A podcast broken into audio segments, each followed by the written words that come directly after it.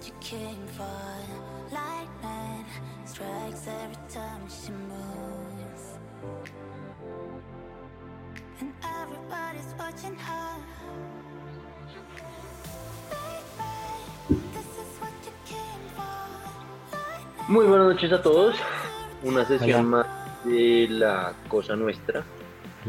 Una sesión un poco de recapitulación de muchas noticias que han pasado estas últimas dos semanas. Eh, por lo que creo que podemos pasar rápido por todo. Eh, los tres anfitriones eh, de largo alcance. Y hay, y hay temas por hablar.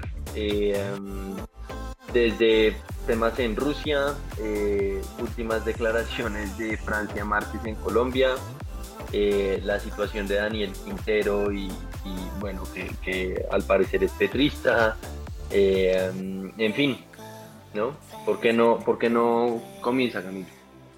Bueno, pues yo hablar, yo creo que la más importante, al menos para Colombia, que eso lo hablamos un poco con, con Emiliano en nuestro pequeño receso que tuvimos, de las noticias al menos, de lo de Daniel Quintero, como bien dijo, sancionaron a otros, creo que cuatro, o bueno, fueron como seis funcionarios, cuatro funcionarios, no, no, no, no creo que el número tampoco sea muy relevante, pero no era, no fue un número, digamos, extravagantemente grande.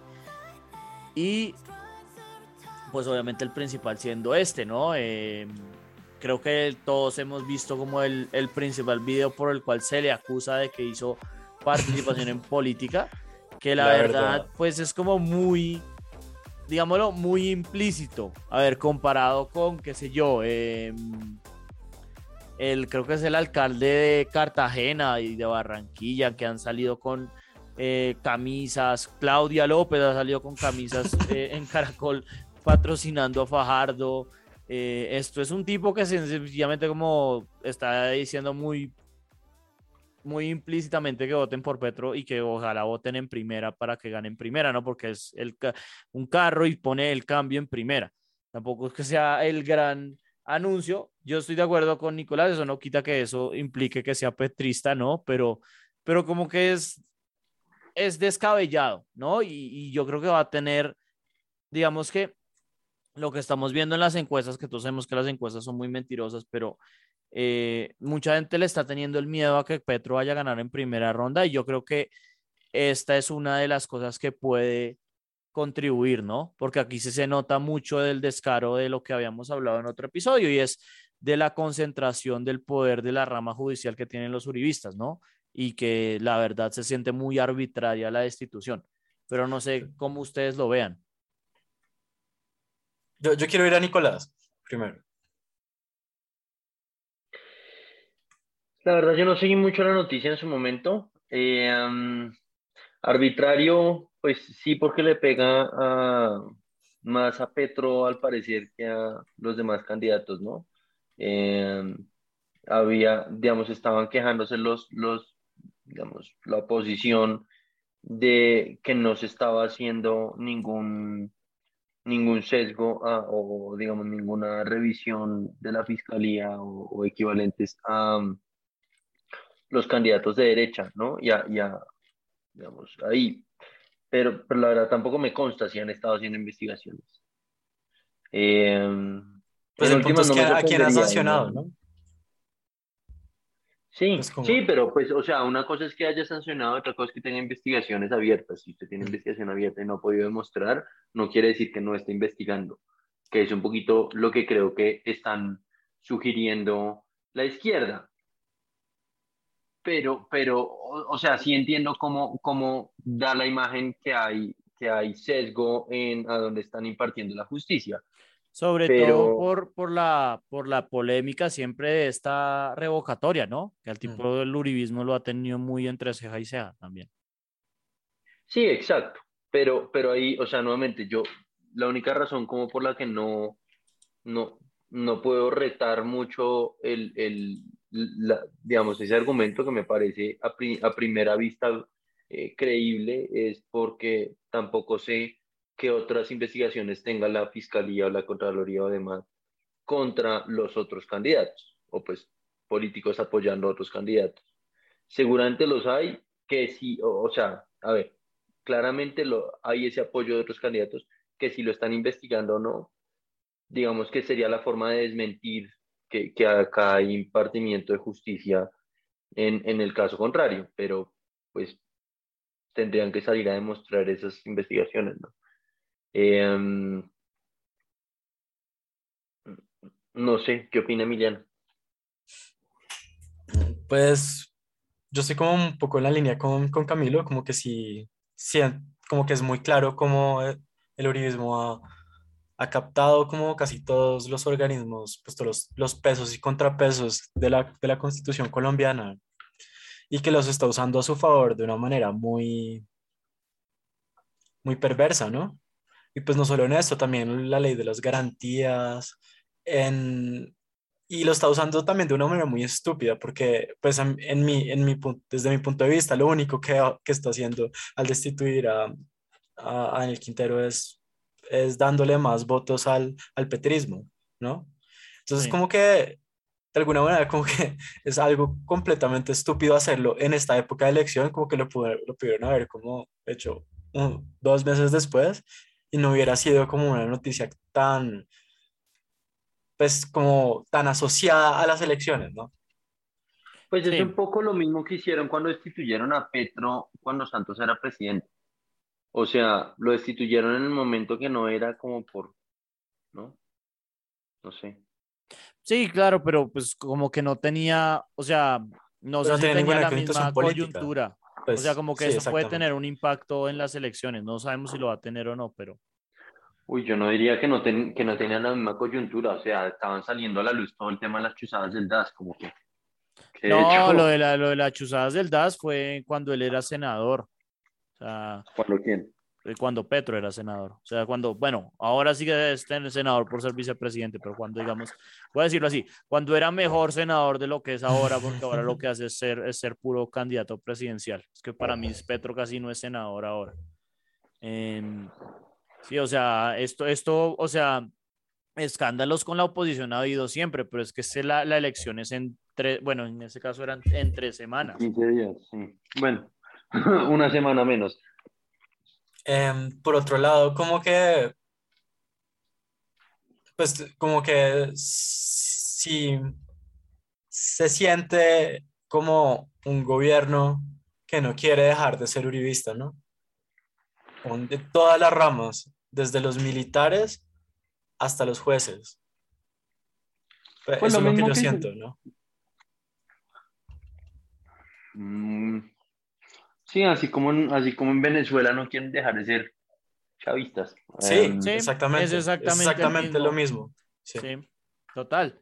No, y, y obviamente, y más allá de todo esto, pues es, o sea, yo odio decir este discurso porque yo no me lo creo, pero yo creo que la mayoría de la gente sí lo ve como un cambio, ¿no? Y pues cuando hay un cambio, es una de las pocas cosas inteligentes que decía la, eh, nuestro profesor de comercio internacional, que a mí no me gustaba mucho, pero era como que la gente no, no, no se regala. Obviamente, pues estos tipos saben que si hay un cambio, pues los que tienen, los que de alguna manera, entre comillas, tienen más que perder, pues, pues van a luchar por, por lo de ellos, ¿no?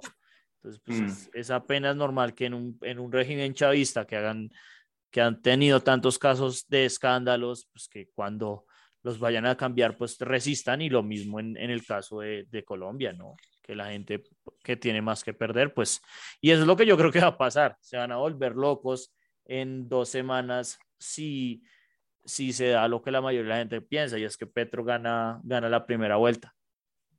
No gana en primera, pero que gana la primera vuelta. No creo que vaya a ganar eh, la presidencia.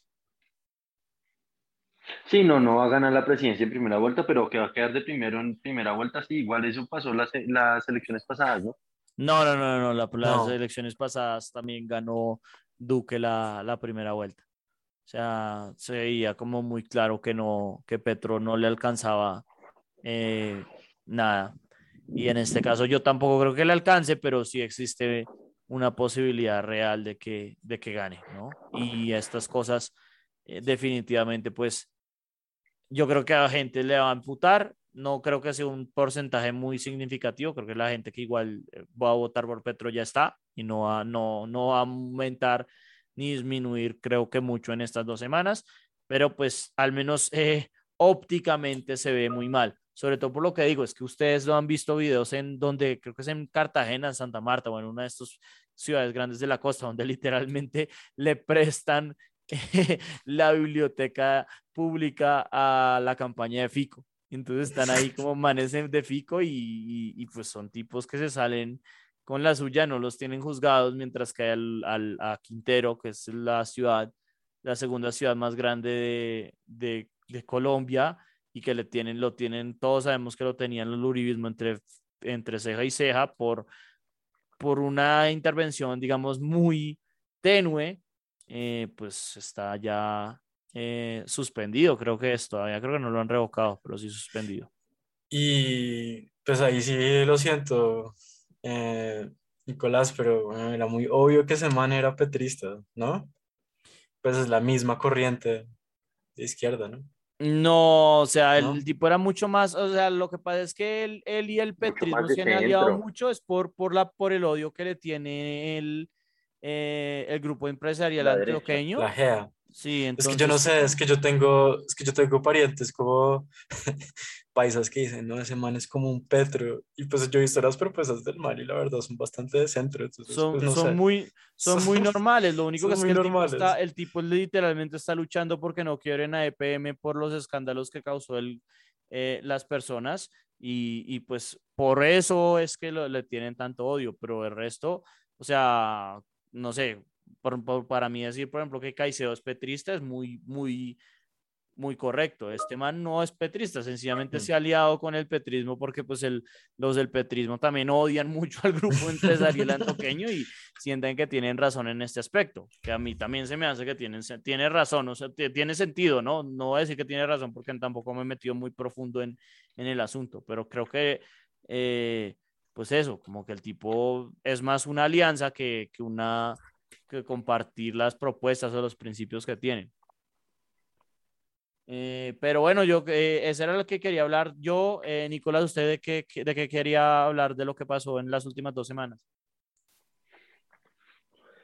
podríamos mencionar, bueno, no, digamos, bueno, sí, como para no ir a ir a Ucrania y Rusia y Finlandia y Suecia, mencionaría el idiota la semana, pero, pero como porque es Francia Márquez y está cerca, pero, pero bueno, no, si vamos a hablar de noticias serias, entonces em, la posible unión de Finlandia y Suecia eh, a la OTAN, ¿ustedes cómo la ven? Pues yo creo que es la organización que, bueno, después de la CIA, que más mal le causa al mundo, es la OTAN, entonces pues obviamente entre más se fortalece, pues pues peor para el mundo. Eh, estuve viendo que como que hay un, em, una pequeña controversia porque eh, eh, Turquía no quiere que se unan, ¿no? me imagino que por lo que dicen que cuando atacan un país de la OTAN, pues los demás tienen que unirse, ¿no? y, pues Turquía está bastante cerca. Sí, y, y lo, lo clave también es el, el, el lío, pues que, que, es lo que siempre hablamos, ¿no? O sea, eh, cada vez más se les, se les ve el plumero, ¿no? De, de estar cada vez más cerca a Rusia, como que a veces como que es como, a ver, o sea, como que se nota mucho lo que están tratando de hacer, no sé. A mí se me hace bastante evidente. No sé cómo la ve Emiliano. Pues por una parte me parece que la guerra de, Putin como que hizo todo lo contrario, pues el objetivo contrario que él quería, como que de hecho como se le alzaron más. y, pues estos dos países como pues salieron en contra pues, de las acciones de, pues, de esta guerra. Em, pero, sí es cierto lo que usted dice, ¿no? Como que eh, definitivamente es un mal equilibrio en el mundo, como que no, la OTAN no debería existir, ¿sí? y si no existiera, no, no, existiría todo este lío que hay como con Ucrania. Bueno, yo em, tampoco diría que no debería existir. No, no, debería, existir. O sea, el propósito de la OTAN pasó hace rato. Sí. Mm, yo no sé si estoy de acuerdo con, esa, con ese argumento. Bueno, entonces, ¿cuál es el propósito de la OTAN? Pues en este punto el problema no, o sea, sí, estamos de acuerdo que la OTAN se fundó contra la Unión Soviética y hoy en día pues ya no hay una Unión Soviética poderosa para, para contrarrestarlos, pero China sí. Eh, um, porque claramente va a terminar habiendo guerra por la invasión a Taiwán o por alguna otra estupidez, por el, el, el eh, los océanos en el sureste asiático o por alguna inversión china en África o alguna vaina va a terminar habiendo una guerra. Entonces, pues que esté la OTAN, digamos que yo le veo un sentido. Estamos de acuerdo que A ver, no el sentido imperialista siempre va a haber y, y en ese sentido, pues sí, siempre va a poder haber una razón de excusa para que metan ahí a la OTAN a bombardear a medio mundo, ¿no? Pero, pero pues en teoría esas son guerras que deberían tener los gringos y, y los gringos únicamente, ¿no? Pero pues No, no, no. No, no, no, yo no lo veo así. Yo lo veo como que es una alianza para, o sea, sí entiendo su argumento imperialista. O sea, como no es lo más imperialista que hay después de como la CIA, que es- pues, está hecho para tumbar gobiernos casi que. Pero, pero también es cierto que, o sea, tiene que haber siempre un balance de poderes, creo yo. Yo soy muy, yo soy muy tibio, como dice usted, pero, pero tiene que haber un balance de poderes y ante una China muy comunista, pues un, eh, un equipo que le eh, equipare un poquito el Como, poder del otro lado. Entre, entre más comunista, más países se tienen que meter la OTAN entonces. No, No, eso, por No eso entendí digo- cómo por eso que digo- tiene que ver que sea muy comunista, o sea, lo- o sea, es un país, es un país. No. Pues Yo- sí, pero yo país creo- con, un Nada. país con un tercio de la población mundial eh, y, y- y- y con un armamento casi que del tamaño del de Estados Unidos. Entonces, pues, No, sí tampoco, entiendo tampoco. que No te- exageremos que Estados. Unidos gasta más que los, ulti- que los siguientes 15 países, creo que son 15 países eh, siguientes combinados en defensa. usted me está hablando de gasto público, yo le estoy hablando de armamento, de, de, de cuántos eh, tanques de guerra y cuántas cosas, y son equiparables casi. Mm, Bueno, que eso- los gringos eso es- tienen que los gringos tienen mejor armamento porque es armamento inteligente y las las jabalinas que son eh, en últimas bazucas que se disparan solas casi es otro tema. Entonces, ¿usted cree Yo que, lo que- tienen, eh, a pesar de gastar, eh, como cuánto es? Por ahí un tercio de lo que gastan los gringos, el armamento es igual. En cuanto a cantidades brutas, o sea, y, y no, es igual, pero, pero le compite. En cuanto, Claro. a armamento en cuanto a armamento nuclear, no sé, creo que están por debajo. En cuanto a armamento de, mm, de ¿cómo se llama? En tanques o en, o en, en marítimo, en buques y en esa vaina, creo que son comparables. Eh, pero bueno, con tema nuclear puede que estén por debajo los gringos, pero los gringos están por debajo de los rusos, ¿no? Porque los gringos han hecho mucho más desarmamento nuclear que los rusos. Y con base en eso, necesitan tener a Turquía, a Finlandia, a Suecia, Por eso, a, por a eso, España. Uy, pero es que, pero usted, está, usted está poniendo palabras en mi boca que yo no he dicho. Eso Sí, lo que estoy diciendo es que, es que por eso creo que sí hay una razón de la OTAN, pero que no tienen por qué seguir metiendo gente y emputando a la contraparte. Si China ya se pronunció con que no querían que entraran más países a la OTAN, y ahora Suecia y Finlandia se van a meter, y China se pronunció cuando las discusiones eran de si Ucrania se metía o no. Parece, pero no. Suecia y Finlandia son países enanos, weón. Sí, pero La ¿sabe única más? razón Es- para es- que es- afectara más- a un país es para afectar a Rusia, que son Sí, eso es obvio. vecinos. Eso es obvio. eso Claro, el- es obvio. No, el factor, el factor de que entren estos dos países no es tanto por el armamento adicional que agregan, estamos de acuerdo. Es netamente por el peso de voto en Naciones Unidas, digamos, que igual a China le importa cinco, al igual que a los gringos en últimas. Nunca las Naciones Pero- Unidas no sirven, weón. No, pero- invadieron hijo de puta pero- país y no hicieron pero- nada al respecto. Pero deberían servir, si me hago entender. O sea, Sí, ¿para qué tener la OTAN como- si, como- si está esa huevonada? Exacto, o sea, deberían servir. Entonces, como hay e- ese factor político, pero y más que eso, es el hecho de que Suecia y Finlandia, incluso en la, en la Guerra Fría, mantuvieron neutralidad y ahora se fueron para el otro lado. Entonces, porque eran unos nazis de mierda, weón. Eso es Suecia, Suecia públicamente como refugio, pues nazis. No, Sí. pues sí, y Finlandia ni se diga. Finlandia también. Ni, Pues, se diga. Esto es algo completamente racista. A esos países solo les importan cuando matan a blancos. ¿Usted cree que les va a importar? Bueno, quizás Taiwán porque los microchips. Pero, weón, a Nepal les vale huevo, weón. A Yemen les vale tres, tres pedazos de mierda. No, a nadie eso- le, eso a nadie lo- le importa, weón. lo- Lo único que la, la OTAN existe para joder a Rusia. a no Rusia. se deshizo. sí. No, No, se deshizo la Unión, cuando se deshizo la, la Unión Soviética porque, porque, porque querían como castigar a la Unión Soviética después de, de haber perdido la Guerra Fría.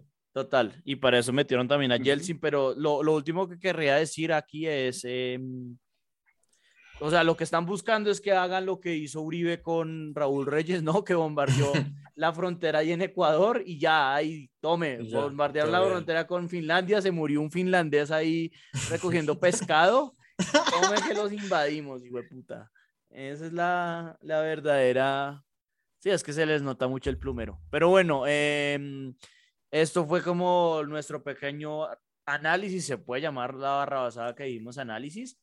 Em, por primera vez está el COVID duro en Corea del Norte, ¿no? Sí. Eh, se demoró, ¿cuánto? ¿Dos años y medio en llegar allá? Sí, pues es que es muy difícil porque es un país que literalmente estaba cerrado al mundo, pero, Claro. pero claro, pues es que eh, yo no sé, ¿alguien sabe que tanta gente estará vacunada ahí? No, Yo creo pues que nadie, weón, con las sanciones tan hijo de putas que tienen los coreanos, deben estar llevados del putas. Y ahí yo creo que puede ser un buen, como, pues todo suena horrible, pero puede ser sí un buen experimento de saber como qué tan letal es el virus a una población que no tiene, pues que no está vacunada y que productivamente no va a cesar de, de funcionar como normalmente porque no puede. Es un país demasiado pobre, que está demasiado cerrado al comercio internacional para poder sobrevivir eh, haciendo cuarentena, ¿no? Total, no, y no, yo creo que sí van a hacer cuarentena, pero más allá de eso va a sufrir mucho el país. Por eso es que los tipos cerraron, literalmente se cerraron. Si antes era un país muy cerrado, ahora literalmente le pasaron de 99% cerrado a 100%, porque dijeron, el COVID a nosotros nos acaba y va, va, va a tocar ver qué, qué les pasa. Y eso sí es una cuarentena que sirve, ¿no? Eh, Los manes se cierran y por ningún lado puede llegar un, un virus, ¿no?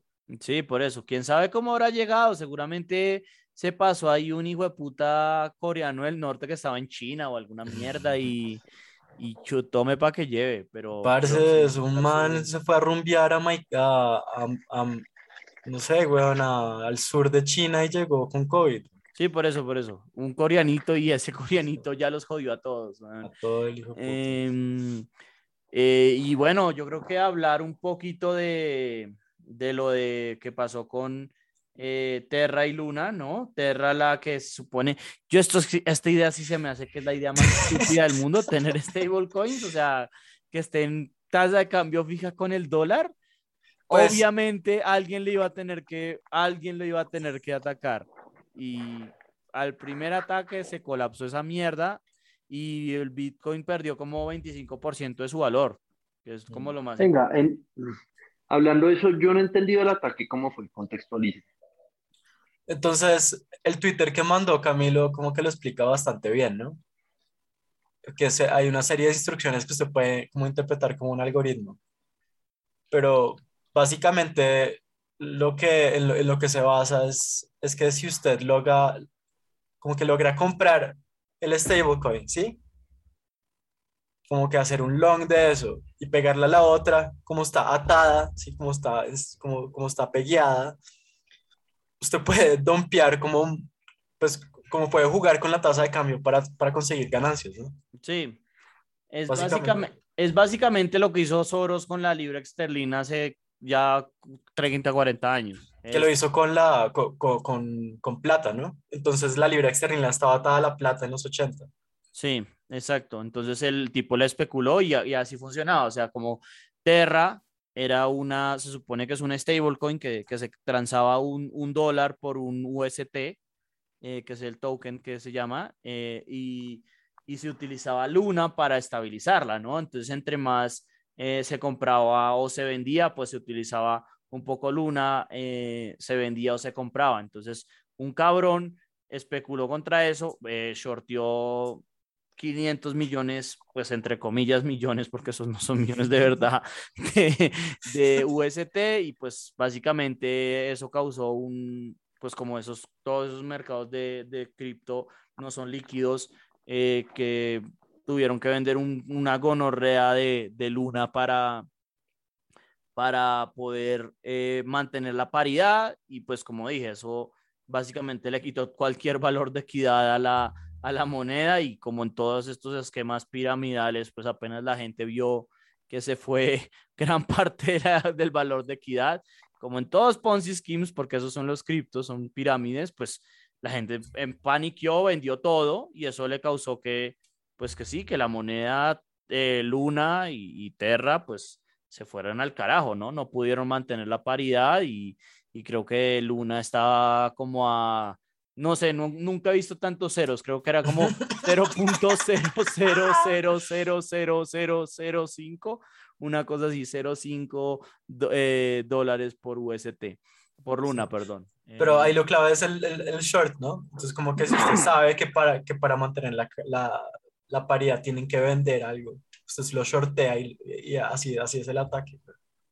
Sí, entonces eh, lo shortea y, y, cuando, que es vender la acción con anticipación y pues cuando vale 5 pesos las vuelve a comprar y pues bueno, la, la, la vendió a uno y la, la compró a 0.000000005, pues se, se ganó, se ganó todo el dólar, ¿no?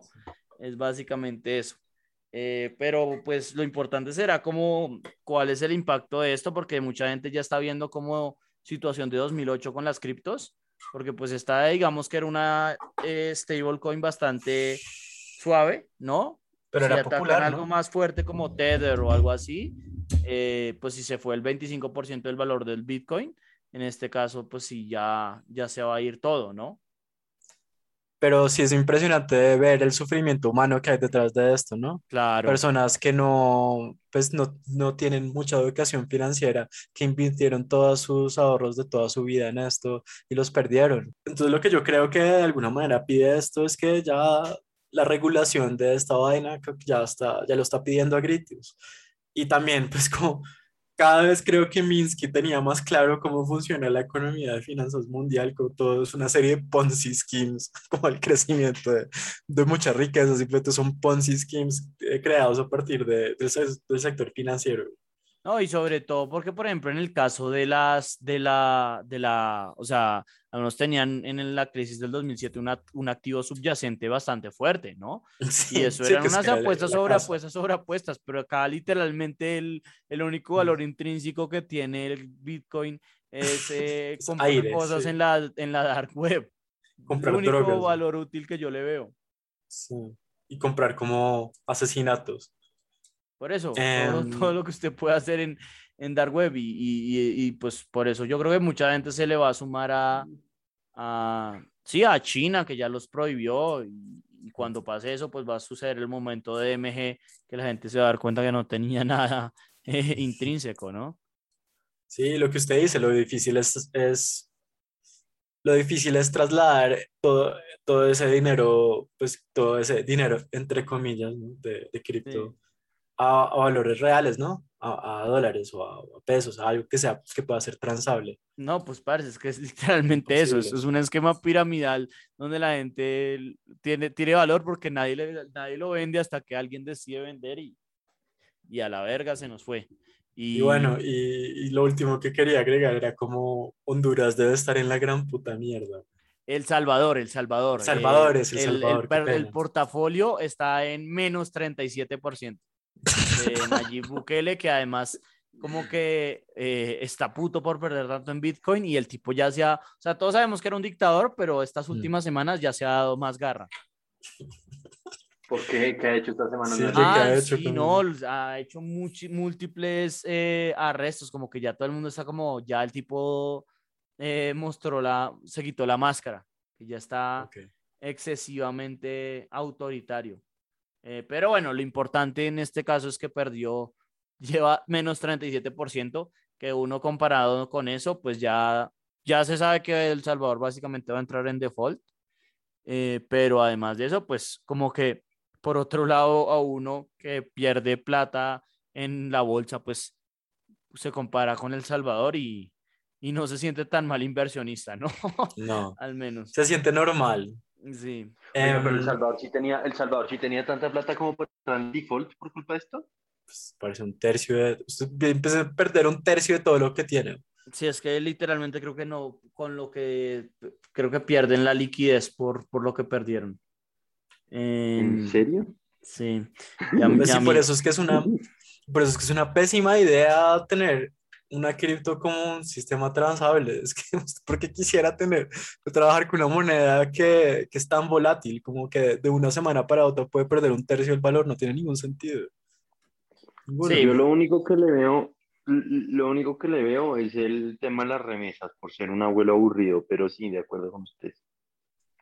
¿Qué, qué es el tema de las Eh, remesas? Como, Pues que usted manda, yo, usted vive en Holanda, yo le mando plata por Bitcoin, usted, yo la compro, usted la cambia y se la mando, usted la cambia ahí mismo.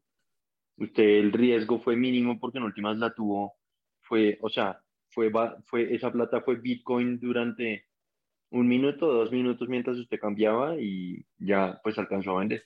Me parece porque no pasa lo mismo con dólares. Sí, sí, o sea, no, no, no entiendo el punto ahí Sí. también. Porque eso es lo que pasa con el Bitcoin. La mayoría de, la- de las transacciones son como las acaba de escribir Nicolás. La gente dice, aceptamos Bitcoin, pero detrás las ven- venden el Bitcoin tan pronto como puedan. Sí. Eh, Sí, pues, o sea, realmente, realmente es mucho el beneficio ahí es para usted que no paga lo que le cobran los bancos, que son los careros. Parece el Bitcoin en Binance Es- tiene es un costo mucho más 0.5. caro. Sí, es eh, mucho más los, caro. los costos de transacción en Bitcoin son carísimos.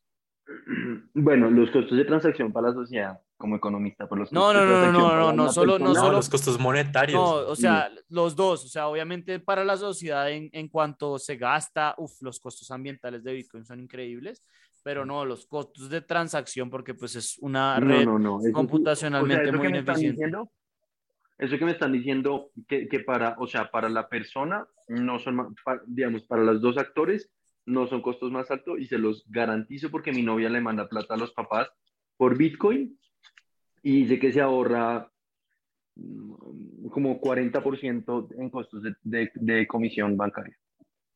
Bueno, pues sería ver, porque yo de lo que he visto ahorita mismo, transar un Bitcoin, vender un Bitcoin está como en, creo que son 10 mil dólares de costos de transacción. Está, está bastante pesado. No, no, o sea, pues acá creo que no, no viene a caso ponerme a, a dar cifras exactas, pero para darles un- una escala, si la vieja manda 10 mil pesos, en comisiones bancarias le cobran como eh, 500 y en comisiones de Bitcoin paga 300. Pues sería ver, porque la verdad aquí sí me mantengo bastante eh, escéptico a, a lo que acaba de decir, Yo no, pero... yo he visto los recibos, te lo juro. O sea, yo no Sí, no, no, no, por eso, pero no sé, tendría que ver porque sí es, sí es eh, absurdamente ineficiente los costos. Entonces, eh, tendría que ver a qué me estoy refiriendo o qué, pero, pero bueno, pues usted tiene experiencia al menos de primera mano. Puede, puede, puede ser cierto lo que me dice. Eh, pero bueno, pasando ahora sí al, al idiota de la semana, creo que... eh, Nicolás lo tiene. Nicolás lo, lo encontró. Nicolás tiene, quiere desatar su ira hacia, hacia, Hacia la izquierda. que- sí. La otra vez, la otra vez cuando No. nominó a Petro lo defendió, pero creo que esta vez no quiere defender. Esta vez no lo va a defender. Esta vez va a coger un machete y, y lo va a intentar cortar. Realmente la de Petro, o sea, no me parece tanta idiota, entiendo como el racional, solo pues me parece estúpido uno decir ante las cámaras que tiene infiltrados en otras campañas políticas, o sea, no es ni presidente y ya está más o menos sugiriendo que de presidente va, va, va a ser chuzadas, pues. No, por infiltrar o en sea, otras ca- sí. una O cosa sea, es, a mí- una a- cosa a es, ese mensaje. no, en absoluto. O sea, Uy, una cosa es tener. Eso fue lo primero que todo- pensé. No puede uno quedarse las chuzadas del DAS y ahora hacer la campaña mejor financiada de todos los eh, aspirantes a presidentes y decir que tiene las campañas de los otros presidentes infiltradas. pero eso es, una cosa es decir, o sea, lo que es, para mí eh, lo que acaba de decir usted es una soberbia estupidez porque lo del DAS fue una persecución política a dirigentes, miembros de la corte que también los, los, los eh, mientras que esto es pues tener gente en las campañas que es pues a mí no se me hace nada del otro mundo. Es espionaje. Si usted no encuentra nada, no pasa nada. Lo mismo que tener a alguien chuzando con el DAS. Si usted no encuentra nada, no pasa nada. Pero si encuentra algo, pues es, o sea, Pero no es que, o sea, usted, usted no piensa es- que ellos es también la lo tienen. misma- Es la misma aguja moral. Pues sí, pero, o sea, una cosa es usted tenerlo, pero otra cosa es decirlo abiertamente. Me parece que es una estupidez haberlo dicho. No sé, a, no mí la verdad se me hace tenerlo. bastante trivial y compararlo con un escándalo de tener la agencia de inteligencia persiguiendo a los miembros de la oposición y de las altas cortes, pues es, es una implicación que no veo. No conecto dos con dos. Ahí. Emiliano, ¿qué opina? Yo pienso que es estúpido, pero pues eh, O sea, yo no estoy diciendo, yo no estoy diciendo que, que sea estúpido tenerlos infiltrados. Sí. Para nada. Mm, Y, y lo que usted dice, seguramente todos los demás lo tienen. Me parece estúpido aceptarlo. No, pues es que es el Pero- mismo, pero- es que yo, yo creo que es el mismo discurso de mierda, de miedo, de, de eso, como de, de esas conspiraciones, weón, que les encanta a esa gente decir, ah, sí, tenemos infiltrados. Pues cuando quizás no es cierto, ¿sí? ¿sí? Como que, no, Uf, no. no Decir sé. que quizá no es cierto, pues, o sea, si no fuera cierto no lo dirían, weón, como así. Pero, en fin, ese digo que es una estupidez, o sea, no, no me parece relevante como para el idiota de la semana, solo que pasó el mismo día que Francia Márquez vino a decir que los huevos en Colombia son importados de Alemania. O sea, es que sí es como una estupidez muy grande. Es que como que, es que, es que eso es simplemente como en términos de lógica de cuánto se demoraría un hijo de puta huevo en llegar acá a Bogotá. Sí, es, es como, ya sería como una gallina. que Y luego, y que, luego lo mejor de... tendría que luego como lo que ya tener una gallina que estaría poniendo huevos. Luego lo mejor del video es que a la vieja le gritan, y la papa, y la vieja, sí, la papa. Sí, la- también". y la yuca, y la yuca también. Yo no sabía que en. Alemania producían yuca. O sea, esa vieja, entre eso que dijo y saber que ha recibido beneficios del CISBEN, yo le perdí absolutamente todo el respeto. Uf, parce, esa, esa- ese sí es, Esa ul- esa- ese comentario está como para que lo censure. Sí, O sea, sí, como para que lo esa última estuvo, estuvo tenaz, weón, qué mal, que tiene de malo recibir beneficios del, de- del Estado. Puta, puta, la vieja en esto es candidata presidencial y tiene beneficios del CISBEN, o sea, las huevas. ¿Y qué tiene? ¿Qué tiene malo, weón? No, las huevas, o sea, que le Pero que- es que, que, que, que tiene que ver O sea- ser candidato de presidencial a ser pobre. Bueno, usted sabe que por seis mil, que, eh, por cada voto recibido le dan a usted seis mil pesos. Esa vieja es candidata, weón, no le han pagado nada. O sea, eh, habla de lo que pagaron- en, en Ah. consultas. Ah. Le pagaron seis mil pesos por los dos millones de votos que recibió esa vieja. Hagan las cuentas. Y recibe beneficios del CISBEN. Primero fueron que 700 mil votos, malo? pero es, el punto igual suyo permanece. Pero igual, o sea, puede haber recibido beneficios del CISBEN antes de eso. Sí. No, pues yo no estoy diciendo que antes de eso, a la vieja se lo descubrieron hasta hace, ¿cuándo fue? ¿Un mes? Ya era candidata presidencial, ya había recibido los votos. Y seguía en CISBEN. La vida sigue en CISBEN ahorita mismo. Ok, sí, es como... No sé si sigue en CISBEN, yo sé que se lo descubrieron. Ha estado en seguía CISBEN, eso, es- eso es cierto. Eso es Ha totalmente en cierto. CISBEN después de recibir los votos. No Eso sé, es lo que ahí yo sí entendí. tendría que ver. Entonces, por eso, entre eso y que los huevos vienen de, está, mucho, el cuento de que los huevos vienen de, de, de Alemania está Ya. no equiparable, porque, porque es que, o sea, lo de Carrasquilla fue también terrible, pero, pero bueno, curiosamente ambos hablando de huevos.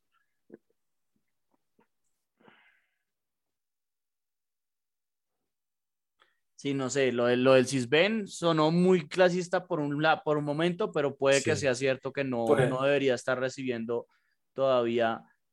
eh, Sí, que ya de debe haber debió haber parado, pero el, el punto creo que igual no importa, como que sí fue un comentario completamente Y- estúpido. ¿sí? Total. Eh, Em. pero sí, no sé. No se me hace, o sea, de las de las idioteces más grandes, pero ustedes querían burlarse de ella. A mí no se me hace mal, pero No, Pero lo- sí. los huevos, ¿cómo No, no, sí, cómo no le parece mal? O sea, tuvo que Es salir el presidente de la Federación Aviaria, o yo no sé cómo se llama, colombiana, a decir, no hay un huevo en Colombia que se produzca fuera del territorio nacional. a ver, no es que no es que sea, no es que esté O sea, mal, usted no o sea, puede, sí usted no está puede mal. burlarse de Donald Trump, no se puede burlar de Donald Trump por todas las estupideces que decía, y luego no burlarse de esta estupidez de esta vieja. No, o sea, eso es lo que estoy pensando, que no es equivalente, por ejemplo, a lo de los, eh, las, y esto ni siquiera fue, fue una exageración, pero lo de que las, eh, ¿cómo es? Que las vacunas lo convierten a uno en caimán. ¿Sí me voy a entender? O sea, hay cosas que uno dice, No, esto sí, fue una soberana idiotez. Esta vieja lo que está tratando de decir, que en su caso totalmente tiene razón, que es que no era una información verídica, pero es el hecho de que Colombia está dependiendo de importaciones de otros países en, en alimentos. Entonces, pues que, que Pues lo sí, pero dijo qué país terrible. no, güey. Como todo el mundo, o sea, Es que es como somos una, so- to- casi todas las economías son abiertas. Menos mal no somos Panamá, parce, que ni siquiera es capaz de producir su propia mantequilla, ¿sí? ujú. Menos mal. Que, que al menos producimos, ¿cu- cuánto, ¿cuánto importamos? Como el... 30%. el 30%. Estaba viendo, por eso, o sea, pero eso es el, ese es el, precisamente grave. el punto de la vieja. Perdón, me, me metí acá como huevón. Sí, o sea, no es un punto que se me hace terrible y es el de, el de la importación, pero pues sí, eh, como bien dijo Nicolás, la manera como le dijo fue muy idiota, pero no es una de estas soberanas idioteces que yo quedo como para pegarme contra el muro por la idiotez de lo que fue, ¿no? O sea, yo podría buscar otras que hemos puesto que, que son 10 veces más idiotas. No Bueno, por y- decir que esto esté bien, bien hecho. Bueno, pero a partir de esto sí les quería preguntar algo, como ustedes, ustedes qué piensan sobre la seguridad alimentaria de un país, creen que es importante y, y cómo creen que, pues, que, que se debería como llegar a una independencia alimentaria.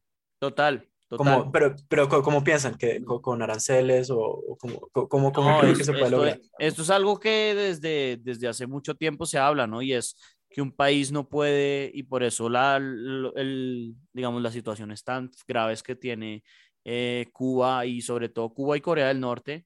Ahora me imagino que Rusia debe estar sufriendo algo parecido.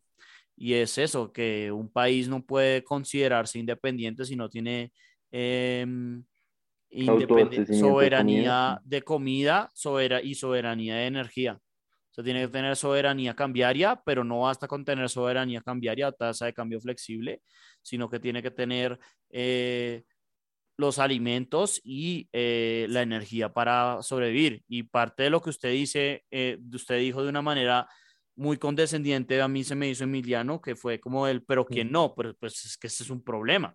Ese es precisamente el problema, que vivimos en un, en un mundo globalizado donde todo se presta para eso, para esa cantidad de, de ataques a esa dependencia.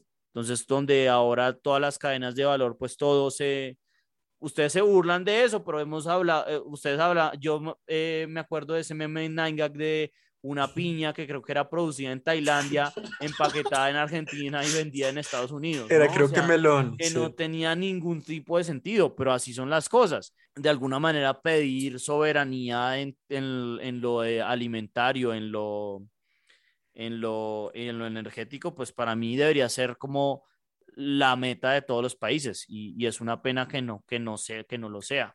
Y cómo Pues que, hacerlo, pues ahí digamos- sí toca es incentivar No. la- lo- los, los sectores, no sé, no sé cómo más decirlo. Yo creo que algunos productos de, de- pues uno debería tener independencia eh, alimentaria, como soberanía Sí, en, en yo- ciertas cosas que son claves en la, en, en la cultura alimenticia del- de la zona, ¿sí? Y cuidarlas y de alguna manera como desarrollarlas y empezar como, como a crear un, pues, sí, como no solo conciencia, sino también como pues agricultura alrededor de ella. Eh, pero es que en, en la energética sí me parece súper difícil porque, pues, eh, si bien o mal, todavía somos unas economías muy dependientes del petróleo y no todos los países son, son productores de petróleo. Entonces es un comercio que tiene que existir. Quizás en un futuro no tan lejano vamos a tener como una, una, pues un transporte mucho más ligado a la energía pura, ¿sí? Como a carros eléctricos y a, y a trenes eléctricos. Pero en este momento, pues todavía somos muy dependientes del petróleo y no todos los países son productores de petróleo. Sí, por eso, pero por, ese es el problema, que la, la arquitectura actual está, está, no está premiando eso y, y por eso se presta mucho eh, la nueva guerra económica, que no es, no es, o sea, hace más daño, en mi opinión, y creo que mucha, muchas personas dicen que es igual de dañino las sanciones a, a una guerra, digamos, con bombas, porque es eso, Sí, esto- es todos los el- países son muy vulnerables a eso. Sí, Pero el bueno, ahí sufrimiento no- humano no- es horrible. Sí. Pero ah, también, pues a lo que iba, es que sí, como que creo que es prudente hacer un cálculo como de nutricional y tratar de, de tener reservas alimenticias suficientes para, pues, pa- para un periodo de, población, de, de tiempo para suplir a la población de, de, de un país en, en casos muy extremos. Eso es No lo que sé. yo pienso. Sí, eso, eso, eso que dice usted, Emiliano, me hace más sentido. O sea, a mí decir que subsidiar la producción nacional o incentivos a, a- a, no sé, aranceles a las importaciones No, para yo no estoy la importación nacional di- indirectamente, eh, digamos, para, para llegar a una independencia alimenticia, a mí me parece un costo muy alto para la población durante quién sabe cuánto tiempo, por si alguna vez en un futuro hay una guerra que afecte uno de esos precios. Que Pero- ahorita justo le pegaron a la producción nacional, a la producción mundial de trigo y de avena y de cebada y yo no sé qué más cosas produzcan esos dos países y ponen de todo este aún más caro, pero, pero, Pero sí, más a- también es un costo muy alto. O sea, eh, voy a decir una estupidez, pero, pero como para hacer un punto en, en, en el exagerado, en el extremo, y es, es, es un costo a la sociedad tan alto como Bitcoin, ¿sabe? O sea, es un... uy, que, uy, No. no, no, no, No, no, no. no, no, no, no, bueno, eh, la clave es mejor, pe- Pero, pero, Como dice- vamos- ¿Entendieron mi pero no, no, va a tocar lo que, lo que acaba de si- decir si Nicolás. hablo, si hablo, me meto en problemas, pero eh, ¿Entendieron mi punto? O sea, que- no, que creo que- creo que el principal- para el beneficio que genera. No, al revés, yo creo que el, el, el gran, una de las grandes lecciones de lo que estamos viviendo ahorita con la inflación es precisamente eso, que fueron unas, unos fracasos en la cadena de valor que se da por el modelo eh, de agricultura que tenemos ahorita mismo. Sí, Entonces, y eso es eh, gravísimo. Es que yo creo que el, el modelo es el que está mal y por eso es que yo Y- decía como incentivar, quizás no económicamente, pero crear como centros de producción más cercanos a las ciudades. Sí, Sí, no. co- co- cosas así que, que, que quizás no, no, no tienen mucho que ver con el comercio internacional, sino con la producción nacional de alimentos. Claro, claro, claro, que generar una, una, una dependencia más de eso, de tener Mm. soberanía de esto, y, y eso es algo que se ve grave, ¿no? O sea, ahorita Sí, se ve muy la grave. escasez, la escasez que hay de, de, de fertilizante se va a dar muy duro, le va a dar muy duro a los países del sur, eh, y pues ahora con la guerra de Ucrania, eh, que era el quinto país que más producía trigo, y, y pues Rusia, que es el país que más produce trigo, eh, hay un, ah, por lo menos de lo que yo he visto, hay, hay cierto miedo ante una posible hambruna y es precisamente porque, el, porque no se han implementado las, las políticas que estamos hablando. Entonces, eh, comparar eso a, al costo ambiental de Bitcoin, que hay un paper que dice que el solo, solo Bitcoin lo puede impulsar a 2 grados centígrados el cambio climático, pues es, no sé, da Bueno, mucho que desear, sí, lo diría yo. Sacado de la manga, llegaron estimados esos, pero No, no, no, yo, yo le puedo mostrar porque es un, es un paper, creo que está incluso en, bueno, en una revista científica. Iba a decir Nature, pero no estoy seguro. Entonces no puedo decir, pero, eh, pero sí, o sea, es basado en implementación de, de tecnologías, mejor dicho, es, es un paper bien, bien establecido y bien hecho. Pero eh, yo creo que esto la se presta esos- para... La mitad de esos análisis climáticos en tantos supuestos que, mm, mejor dicho, Bueno, bueno, bueno, ya mitad, us- pero- usted estaba acá para burlarse de, de Francia De Márquez, no para ahora salir un, como un climate denialist y ganarse un No, puesto yo en no la siguiente semana como denialist. Idiota de la semana. denialist. Estoy, estoy Eh, Sí, pues literal, literalmente lo- el, el- el discurso que usted acaba de decir es el argumento que usan todos los climate y la denialis con los, con los modelos. Pero bueno, em, hablar de la última sección que es em, lo mejor, lo peor, el más sobrevalorado y no sé si infravalorado, no logré encontrar muchos infravalorados en mi caso, de bandas de rock, ¿no? Em, no sé si empezamos con el mejor. Emiliano, ¿cuál cree usted que es la mejor banda de rock? La Trate- mejor. Ok, No, no, yo lo que iba a decir es que tratemos de ser como más objetivos, no sé si se puede llamar así objetivos, como no decir la que uno más le gusta, no sé, como, uy, a mí me encanta, no sé cuál, eh, Red Hot Chili Peppers o una cosa así. Mm. pues. No, pues yo creo que uno no puede ser como no sesgado, obviamente. No, total, total, pero sí. tratar de considerar todo, ¿no? No solamente porque me gusta Living on a Prayer, voy a decir que es Bon Jovi. A ver, pues yo, yo, eh, esto yo creo que usted lo va a considerar sesgado, pero sí creo que es una de las bandas más importantes de rock. Es eh, Radiohead, ¿sí? Radiohead es una banda que ha sido muy importante en el rock progresivo y pues no solo eso, sino que también ha, ha hecho cosas que han cambiado mucho la, la industria de la música. Entonces fue la primera banda que hizo un, un álbum que fuera eh, pues disponible en línea y que las personas pagaran de acuerdo a lo que pensaban que, pues de acuerdo a lo que querían pagar por el álbum. Y ha sido una banda que ha influenciado, pues yo creo que las últimas dos décadas del rock de una manera muy significativa y que todavía sigue haciendo pues música muy, muy buena y, y que pues es- está para mí en el, en el top de, de las bandas más influyentes de rock. Bueno, pues no estoy de acuerdo, pero, pero obviamente no, o sea, hay muchas buenas respuestas, ¿no? Nicolás, ¿cuál creería que es la mejor? Eh, para mí tendría que ser o AC/DC o... Puta, se me escapa en esto, se me acaba de ir el nombre de la otra. No es Black Sabbath, sino... Qué pena, voy a decir una bobada, pero cuando usted dice Black Sabbath y se le parece parecido y pensaría Deep Purple, pero no debe ser Deep Purple. eh, Rolling Stones.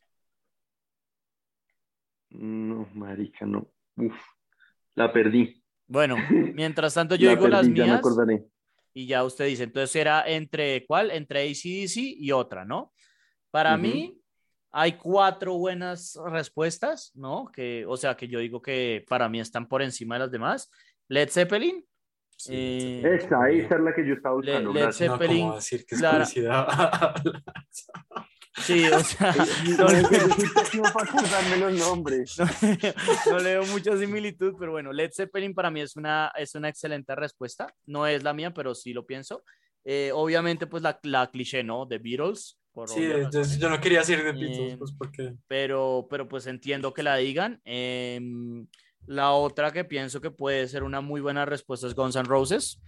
Eh, además, porque sí siento que es la de las más consistentes. Por ejemplo, Led Zeppelin creo que el 4 es bueno, el 2 creo que es bueno y las otras, eh, los otros discos no son tan buenos. Creo que Guns tiene todos los discos son muy buenos. Pero yo, mm, si tuviera que escoger una, me iría por Queen. Para mí es Queen la más grande. Em, Queen es un buen. Sí, sí, pero siento que esas cuatro son. Son, son, son buenas respuestas. ACDC de Nicolás es medio sorpresa, pero no siento que esté tan lejos de las otras, de las otras que dije. Eh, Radiohead sí siento que es un poco más, más pequeña que las otras que dije, pero pues no, no se me hace una mala respuesta tampoco. Eh, ¿Cuál creen ustedes que es la peor? Es muy bueno. No sé. Eh, parce, yo voy aquí a irme con, con lo que yo creo. Blink-182 es una mierda de banda, güey. Es muy mala, hijo de puta, güey. Pero no entiendo tiene- por qué a la gente de nuestra generación le gustaba tanto, si es tan Tiene- mala. güey. tiene par de, tiene par de cosas buenas, no, no es tampoco tan nefasta. Es nefasto. Em, Muy mala. Bueno, eh, no se me hace tampoco Yo creo que tan- esto, esto está, o, o sea, esto es lo peor, está muy difícil porque tiene que haber unas vainas que sacaron una canción y, y sabe como que... No, No, pues eh, pues, obviamente es- tiene que ser conocida. La Sí, gente o sea, le tiene que tiene que, gustar. ser bien Sí, famosa, o sea, Sí, es, sí. es muy subjetivo también. sí. Eh, No, sí, eso es algo, sí, eso es una respuesta completamente subjetiva. Estoy de acuerdo. A ver, eh, yo voy a irme por la obvia, ¿no? Eh, para mí hay dos obvias, pero voy a dejarle la otra a Nicolás a ver si la dice. Pero yo creo que eh, no hay banda que sea más famosa por cagarse eh, una década que Limp Bizkit en los Limp Bizkit 90. es bien Entonces, eh, me Y no puedo pensar ninguna canción de esos manes. Em, sí, es, es nefasto. Eh, la otra es bien famoso, pero no lo voy a decir por si acaso a Nicolás se le ocurre. Eh, ¿usted cuál, No. cuál, cuál se le ocurriría? No, la verdad estoy dando vueltas en bandas y lo- la única que conozco de las, entre todas las, o sea, estoy en rollingstone.com, como que no es, y, y, y he entrado a varias otras listas y la única banda que conozco o que identificó varias canciones es Nickelback. Esa era la que yo Uy, estaba pensando. Nickelback es muy Literalmente mala yo pensaba Nickelback y Limp Bizkit. Eran las dos que, que se me ocurrían, pero no quería, no quería. Pero es que se burlan ya. resto de Nickelback, ¿no? En los memes. Sí, sí, sí, por eso digo. Y, y Limp Bizkit es- creo que tiene incluso peor, tiene peor fama que Nickelback y eso es, eh, y eso es decir mucho, ¿no? Pero sí son como las, las famosas por ser malas, ¿no? Em, Según esta, eh, según esta lista, la peor es Creed. Es que ¿La yo la conozco, pero no tan. Bueno, eh, sobrevaloradas. Que ustedes piensen que estén sobrevaloradas. Blink 182. No, no, no, no, tiene que ser una distinta. Eh, bueno, yo empiezo entonces. YouTube. Literalmente Uy, están ahí es por. Bono y la publicidad que tiene. Tiene como dos canciones buenas. Sobrevaloradísima YouTube. Marica, A mí me parece que Red Hot Chili Peppers es una banda muy sobrevalorada. El primer disco es muy bueno, pero el resto es como- Uy, pero es que tiene demasiadas buenas canciones. Yo lo pensé también, pero tiene demasiadas buenas. Pero el primer disco es el que es verdaderamente bueno. Pues para mí, ¿no? Los ¿Cuál? ¿El de Californication? ¿Es que se llama? No, no, es el primero. Es Sex, Drugs and Ma- ah, Magic, algo así. Pero Californication es un discazo, ¿no? Mm, Es bueno, pero es que el primero es muy bueno, me parece a mí. Eh, los otros son como basados en es como basados en eso y no tienen el mismo. Tiene un sonido muy distinto, pero pues no sé, no, no es tan bueno. Uy, no, Stadium Arcadium es bueno, By the No, a mí no me, ya, ya no me gusta ese disco. Uy, no, no, no, no, no, ahí sí no me encuentro de acuerdo, pero bueno, es su, es su opinión y es completamente respetable. Nicolás, ¿cuál diría que es el sobrevalorada?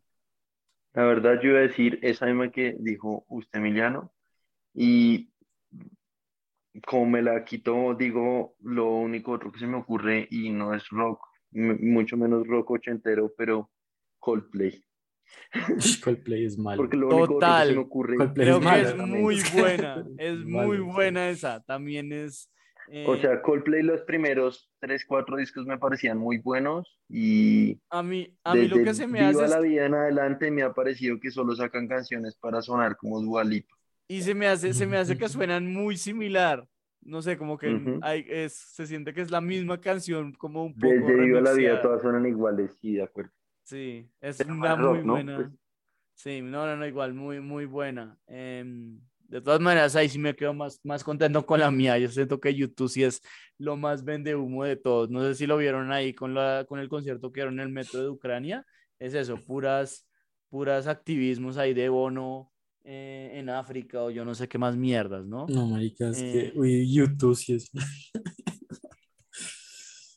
Pero bueno, Em, ¿infravalorados tienen alguna? A mí no se me ocurren, la verdad. pues yo sí tengo uno, pues que re- la gente pues no lo oye mucho, quizás lo oyeron, o sea, ya bastante, pero ya como que ya es infravalorado. Es de Clash, la gente ya no oye mucho de Clash y me parece un grupo muy malo, la verdad. Mm, Yo estaba pensando como tipo Jethro Tull o Rush, que siento que han tenido mucha Rush influencia, pero, pero no se les da como el, el reconocimiento que tienen, ¿saben? O sea, como que son bandas que son, que son muy famosas, pero no por ser famosas, eh, reciben todo el, todo lo que se merecen, sobre todo en la gran influencia que tuvieron Jethro Tull y, y Rush en, en el rock. Entonces yo pensaría como algo así.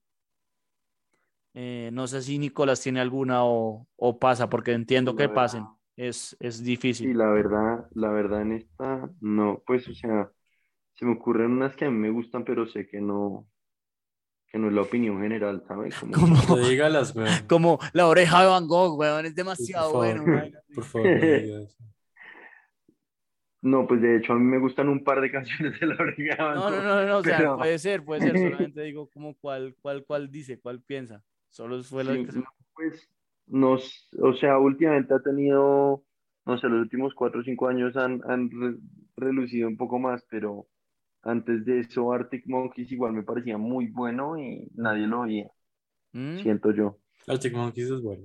Pues es que no sé, yo, yo como seguía un man que, que veía mucho de, de música de eso, como indie más o menos. O sea que no es indie exactamente, yo no sé mucho de la música actual, pero el hecho de que conozca la banda no se me hace, digamos eso, como que al menos la he oído. Infravalorada, exacto. Sí, sí, pero... Sí, no, pues es que, o sea, los manes se han dedicado más a ir a, a conciertos tipo Stereo Picnic, como grandes conciertos así, y no, y no tanto mueven independientemente que yo sepa. Ah, ok.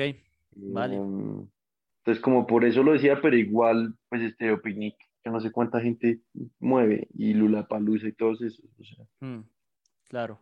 Claro, y no Es se que- siente que son como los headliners, sino que es como la cuarta o quinta banda, ¿no? Más o menos. ¿O estoy equivocado? Tampoco, igual, y sí son de los principales. Ah, en el día de Stereo Picnic que suenan, o sea. Por eso digo, o sea, no, bueno, no, sí, no, no soy muy buen ejemplo, la verdad. Fue lo único que me saltó a la cabeza. Es que literalmente yo todavía me acuerdo, pues un amigo tenía el, el, el disco de Whatever People Say. em, I am, that's what I'm not. El tipo fumando el cigarrillo. Y yo oí mucho ese álbum, es muy bueno. Eh, sí, de hecho, como que sí es una de mis bandas favoritas. Pero no siento que sea infravalorada, mucha gente le, le gusta, ¿no? Yo siento que les gusta, pero no como muy casual. Y eh, por eso no se me hace una mala opción de, de infravalorada.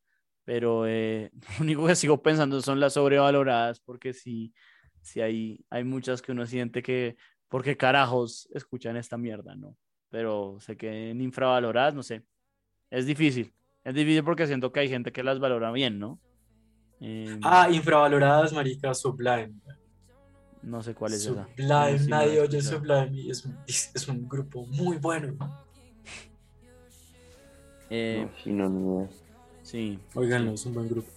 Pero bueno, yo creo que ahí ya tenemos eh, otra semana más de episodio. Y muchas gracias a todos por escucharlos. A menos de que ustedes quieran agregar alguna vaina. No, No. no más. Yo estoy bien. No Bueno, voten por Petro, por favor. vale. eh, No voten por Petro, por favor, sí. Y, y eventualmente creo que podremos hacer un critical, critical análisis de Johnny Depp y Amber Heard. Ah, bueno, Porque sí, está ya- bueno. A mí me eh, han volteado la percepción de los dos como cuatro veces, ya no sé ni qué pensar. Ah, bueno, pues podemos hacer un especial de esa vaina. No se me hace, se me hace una muy buena idea de usted. Eh, y bueno, entonces eh, que les vaya muy bien y bueno, nos vemos la próxima semana. Y, porque sí, no hay nada más, ¿no? No- Sí. no Mientras nada. tanto, yo me tomaré un mega pint de vino. Bueno, pues Muy mucho, bien. mucho gusto. Emborrachis entonces. Hasta luego. Chao.